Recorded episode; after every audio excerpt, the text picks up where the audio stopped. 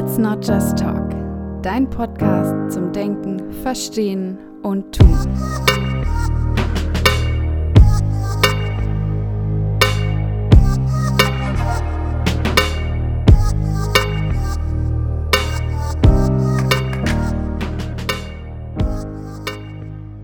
Hallo und herzlich willkommen zu einer neuen Folge des Podcastes Let's Not Just Talk. Schön, dass ihr auch bei der heutigen Folge wieder dabei seid.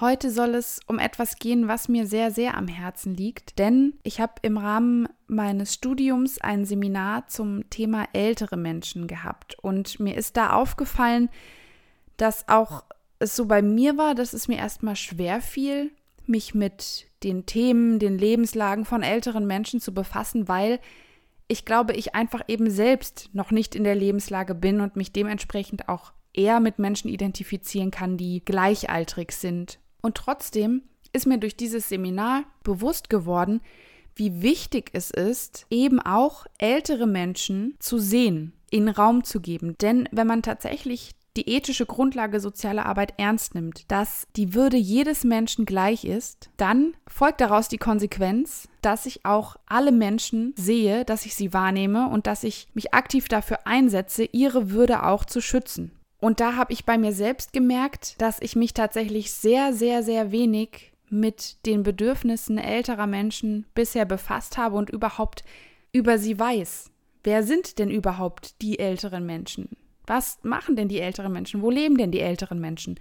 Und das waren alles Fragen, die mir gekommen sind, wo ich gemerkt habe, wow, da bin ich überhaupt nicht im Thema, da habe ich gar kein Bild und ich fand es sehr, sehr traurig, weil es eben auch Menschen sind und sie dazugehören. Sie sind Teil der Gesellschaft, Teil der Menschheit und haben es daher genauso verdient, ihren Platz in der Gesellschaft zu haben.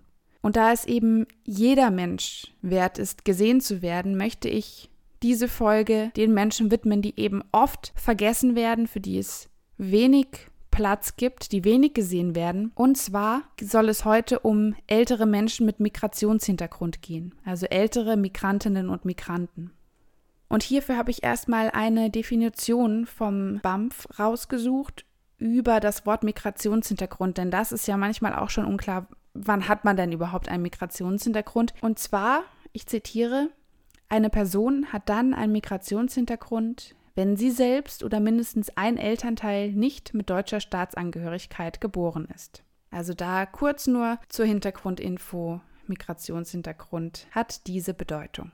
Ich möchte mir heute einmal zum ersten die Lebenslage von älteren Migranten und Migrantinnen anschauen. Die habe ich in so fünf Bereiche geteilt, einfach mal um so einen Einblick überhaupt zu bekommen. Möchte dann gucken im zweiten Schritt, was sind denn Barrieren, die aufkommen? Und zwar geht es mir hier nicht darum, dass der Mensch als Barriere gesehen wird, sondern die gesellschaftlichen Strukturen, die in Deutschland vorhanden sind. Also was sind gesellschaftliche Barrieren, die es Migranten und Migrantinnen eben erschweren, am gesellschaftlichen Leben teilzunehmen? Und dann im dritten Schritt möchte ich wieder gucken, was können wir denn tun, um eben auch älteren Migranten und Migrantinnen es zu ermöglichen, am gesellschaftlichen Leben teilzuhaben und aber auch ihren Platz in der Gesellschaft zu finden. Wichtig ist mir jetzt, bevor ich beginne, über die Lebenslage der Menschen zu berichten, dass das hier keinen Anspruch auf Vollständigkeit hat und es natürlich wie immer so ist, dass Menschen höchst individuell sind.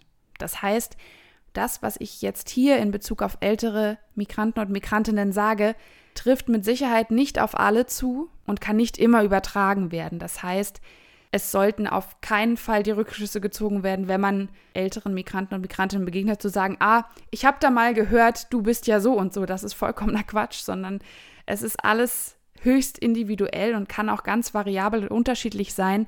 Und trotzdem möchte ich eben probieren, nur so einen kleinen Überblick zu schaffen über das, was ältere Migrantinnen und Migranten eben beschäftigt, wenn sie in Deutschland leben. Schauen wir uns also zuerst mal ihre Lebenslage an. Da fällt zum ersten direkt auf, dass sie einer großen sozialen Benachteiligung unterlegen sind, denn sie haben eben aufgrund ihres Alters und aufgrund aber auch des Migrationshintergrundes das Potenzial einer zweifachen Diskriminierung. Das bedeutet, dass es eben beides Faktoren sind, wo Diskriminierung stattfinden kann. Zum einen, wie ich zu Beginn schon sagte, der Faktor des Älterwerdens, einer, wo man merkt, ältere Menschen haben, werden weniger gesehen, haben weniger Platz in der Gesellschaft, aber auch Menschen mit Migrationshintergrund, die eben mit Diskriminierung konfrontiert sind. Also da schon mal diese beiden Dimensionen an Diskriminierung, die eben vorhanden sind. In Bezug auf das Einkommen älterer Migranten und Migrantinnen lässt sich sagen, dass die Armutsquote bei Migranten und Migrantinnen wesentlich höher ist als bei älteren Menschen, die eben in Deutschland geboren sind. Das lässt sich vor allem darauf zurückführen, dass es eben Unvollständigkeiten in Versicherungsbiografien gibt, also dass Menschen eben nicht kontinuierlich zum Beispiel in eine bestimmte Kasse eingezahlt haben, weil sie eben teilweise auch wieder in das Land zurückreisen, in dem sie geboren sind und dort auch wieder Zeit verbringen und weil es eben häufig auch teilweise längere Zeiten der Arbeitslosigkeit gab. In Bezug auf den gesundheitlichen Aspekt lässt sich sagen, dass auch hier ein deutlicher Unterschied zu sehen ist zwischen älteren Menschen, die in Deutschland geboren sind, und Migranten und Migrantinnen. Denn durch das geringere Einkommen, aber auch durch schlechtere Wohnverhältnisse und anstrengendere Arbeitsbedingungen kann es eben dazu kommen, dass der Gesundheitszustand einfach sich verschlechtert oder schlechter ist als bei gleichaltrigen Menschen, die eben hier in Deutschland gelebt haben. In Bezug auf Sprache lässt sich sagen, dass es gerade bei älteren Migranten und Migrantinnen eher so ist, dass es tatsächlich mangelnde Sprachkenntnisse gibt, weil eben auch teilweise Familien eher unter sich bleiben oder eben dann, gerade wenn sie zurückreisen in das Land, aus dem sie kommen, dort wieder ihre Muttersprache sprechen und aber natürlich auch im Rentenalter durch den Austritt aus dem Erwerbsleben es manchmal gar nicht mehr nötig ist, überhaupt Deutsch zu sprechen, wenn man eben nur noch im Kreise der Familie ist und es eben dazu führen kann, dass Sprachkenntnisse eher abgebaut oder verlernt werden, weil man eben nur unter Menschen ist, die eine andere Sprache sprechen.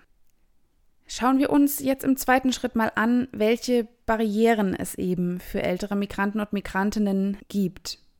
Ich betone hier nochmal, dass es ganz, ganz wichtig ist, dass die Barriere nicht bei den Menschen zu sehen ist, sondern diese Barrieren eben entstehen durch ein Zusammenspiel aus Gesetzgebung und aber auch gesellschaftlich verankerten Bildern über die Mitmenschen. Das heißt, da bringt sowohl Politik ihren Teil ein, als auch die Gesellschaft trägt dazu bei, dass es älteren Migranten und Migrantinnen nicht gerade erleichtert wird, am gesellschaftlichen Leben teilzuhaben. Als erstes lässt sich da ganz klar die Sprache nennen. Ich habe eben schon gesagt, dass Menschen eben im Alter auch eher im Rahmen der Familie sind. Da kann es eben dazu führen, dass sie dort in der Sprache sprechen, die sie in ihrem Herkunftsland gelernt haben. Und dass das eben auch zu Isolation führt, weil man eben, selbst wenn es irgendwelche Kaffeetreffs sind, die Menschen einfach auch nicht versteht oder nicht mit ihnen sprechen kann, weil sie eine andere Sprache sprechen.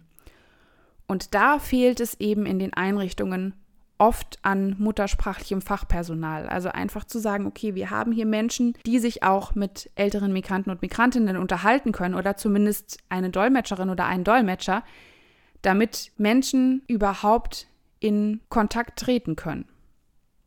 Dazu kommen noch große Informationsdefizite, zum Beispiel, dass gerade was das Gesundheitssystem betrifft, wenig Aufklärung passiert. Was steht mir überhaupt zu? Was sind meine Rechte? Was sind meine Pflichten? Also da überhaupt zu verstehen, wie das Gesundheitssystem beispielsweise in Deutschland oder das Rentenversicherungssystem in Deutschland funktioniert.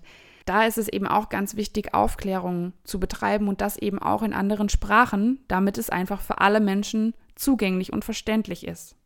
Natürlich spielen auch kulturelle Konzepte eine Rolle und können Barriere sein, wenn es Gesellschaft nicht schafft, sich so zu öffnen, dass alle Menschen mit ihren kulturellen Prägungen Platz finden. Zum Beispiel in alten Einrichtungen ist das ein ganz großes Thema für Menschen mit Migrationshintergrund, dass sie eben gegebenenfalls gar nicht wissen, kann ich meine Religion, so wie ich sie möchte, denn tatsächlich in diesem Altenheim auch leben? Gibt es da einen Gebetsraum, den ich nutzen kann? Und zwar nicht nur die christliche Kapelle, sondern eben auch ein Raum, der für andere Religionen offen ist. Ich finde, das sind schon sehr, sehr viele Aspekte, die zeigen, dass Gesellschaft einen sehr großen Entwicklungsbedarf hat, dahingehend, dass eben auch ältere Migranten und Migrantinnen Platz finden und dass sie am gesellschaftlichen Leben teilhaben und teilnehmen können und nicht nur angewiesen sind auf ihre engste Familie und die Versorgung durch diese. Schauen wir also im nächsten Schritt mal, was können wir jetzt eigentlich dafür tun, dass es anders, dass es besser wird, dass eben auch ältere Migranten und Migrantinnen ihren Platz bekommen und haben, der ihnen einfach zusteht. Zum Ersten finde ich, das ist was, was jeder Mensch kann. Jeder und jede von uns kann an der eigenen inneren Haltung arbeiten. Ich habe dazu mal ein Beispiel mitgebracht, was, glaube ich, sehr gut verdeutlicht, was ich meine. Also zum einen könnte ich die Haltung einnehmen, diese Menschen können kein Deutsch. Ich könnte aber auch die Haltung einnehmen, wir als Einrichtung sind nicht in der Lage, dem Menschen eine Beratung in einer ihm bzw. ihr bekannten Sprache zu ermöglichen. Das heißt, ich schaue auch mal meine eigenen Haltungen, meine Wertungen an und vor allem die Tatsache, wem ich eigentlich die Schuld an der Situation zuweise. Denn nicht die Menschen sind falsch mit dem, was sie sind, sondern das System ist einfach nicht bereit dafür. Und das ist ein ganz wichtiger Unterschied und der spiegelt sich letztendlich auch in meinem Verhalten gegenüber den Menschen wieder. Es ist eben was ganz anderes, ob ich die Schuld auf einen einzelnen Menschen projiziere und sage, du bist falsch, so wie du bist, oder ob ich sage, das System oder die Bedingungen sind nicht dafür ausgelegt, dass du als Mensch so sein kannst, wie du bist. Und das ist für mich ein ganz, ganz wichtiger Unterschied, an dem wir eben alle arbeiten können, den wir uns alle mal angucken können, denn eine innere Haltung trägt jeder und jede von uns mit sich. Und das ist, finde ich, ein guter Anfangspunkt, um mal zu schauen, was sich da eigentlich so bei einem selbst verbirgt. Als zweiter Punkt, der auch noch so ein bisschen auf das Reflektieren der eigenen Haltung abzielt, ist für mich ganz wichtig der Aspekt Respekt. Und zwar meine ich damit Respekt vor identitätsstiftenden Aspekten von Kultur beispielsweise, dass wir uns auch bewusst machen, dass wir Dinge haben, die uns sehr wichtig sind, aber genauso andere Menschen andere Dinge haben, die ihnen wichtig sind. Auch selbst wenn wir die nicht nachvollziehen können. Auch nicht alle Menschen können unser Leben nachvollziehen. Nicht jeder kann nachvollziehen, warum ich lebe, wie ich lebe. Aber trotzdem gilt es, Respekt zu wahren vor dem, was andere Menschen tun und was anderen Menschen auch wichtig ist. Gerade, ich glaube, im Rahmen auf Religion wird es immer sehr, sehr deutlich, dass man es da eben auch schafft, vielleicht von den eigenen Vorstellungen mal ein bisschen zurückzutreten oder zumindest für anderes offen zu sein und zu respektieren, dass andere Menschen andere Dinge glauben. Ein weiterer und für mich auch sehr, sehr wichtiger Aspekt ist, dass Menschen, die vielleicht nicht ganz fließend Deutsch sprechen, trotzdem aber weiter denken, als sie sprechen. Also ich sag mal ein Beispiel. Nur weil ich nicht gut Deutsch spreche, heißt das nicht, dass ich nicht auch weiter denke. Das heißt, einfache Sprache ist nicht gleich einfache Gedanken und einfache Gefühle.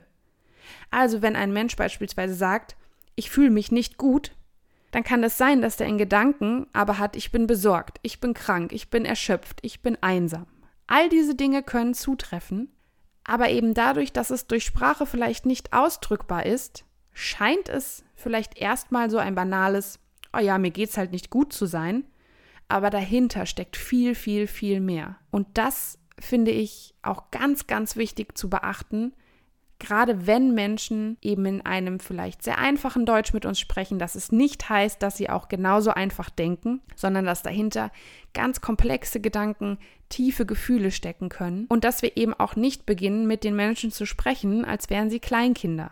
Also nicht verfallen in eine Art Babysprache, sondern wir sie eben als auf Augenhöhe mit uns betrachten und versuchen vielleicht, wenn es durch Sprache nicht geht, durch Bilder, durch die Körpersprache herauszufinden, wie es den Menschen denn geht.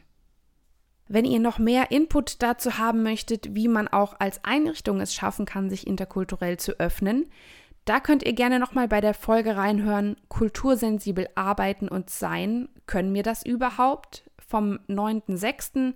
Da spreche ich eben auch nochmal explizit Themen oder Methoden an, wie Einrichtungen es schaffen können, sich interkulturell zu öffnen und auch kultursensibel zu arbeiten. Ansonsten hoffe ich, dass auch bei dieser Folge einige Aspekte dabei waren, die ihr für euch mitnehmen konntet, dass ihr gegebenenfalls eben einen kleinen Überblick über die Lebenslage von Migranten und Migrantinnen in Deutschland bekommen habt, dass ihr auch gesehen habt, dass es eben Barrieren gibt, die aber durch Gesellschaft, durch politische Strukturen gemacht werden und eben nicht durch die Menschen selbst. Und dass es eben Möglichkeiten gibt, daran was zu ändern, dass jeder Mensch für sich daran schon allein aufgrund der eigenen Haltung etwas ändern kann Und so würde ich euch gerne in die neue Woche entlassen, mit vielleicht auch dem Mut, eigene Gedanken zu hinterfragen, zu schauen, wo bestimmte Vorurteile vielleicht auch herkommen. Und freue mich natürlich auch, von euch zu hören, euer Feedback zu dieser Folge zu bekommen. Entweder auf Instagram unter Let's Not Just Talk Podcast, bei Facebook unter Let's Not Just Talk der Podcast oder auch gerne per Mail unter let's not just talk at yahoo.com. Ich wünsche euch eine wunder wunderschöne Zeit, lasst es euch gut gehen und bis zum nächsten Mal.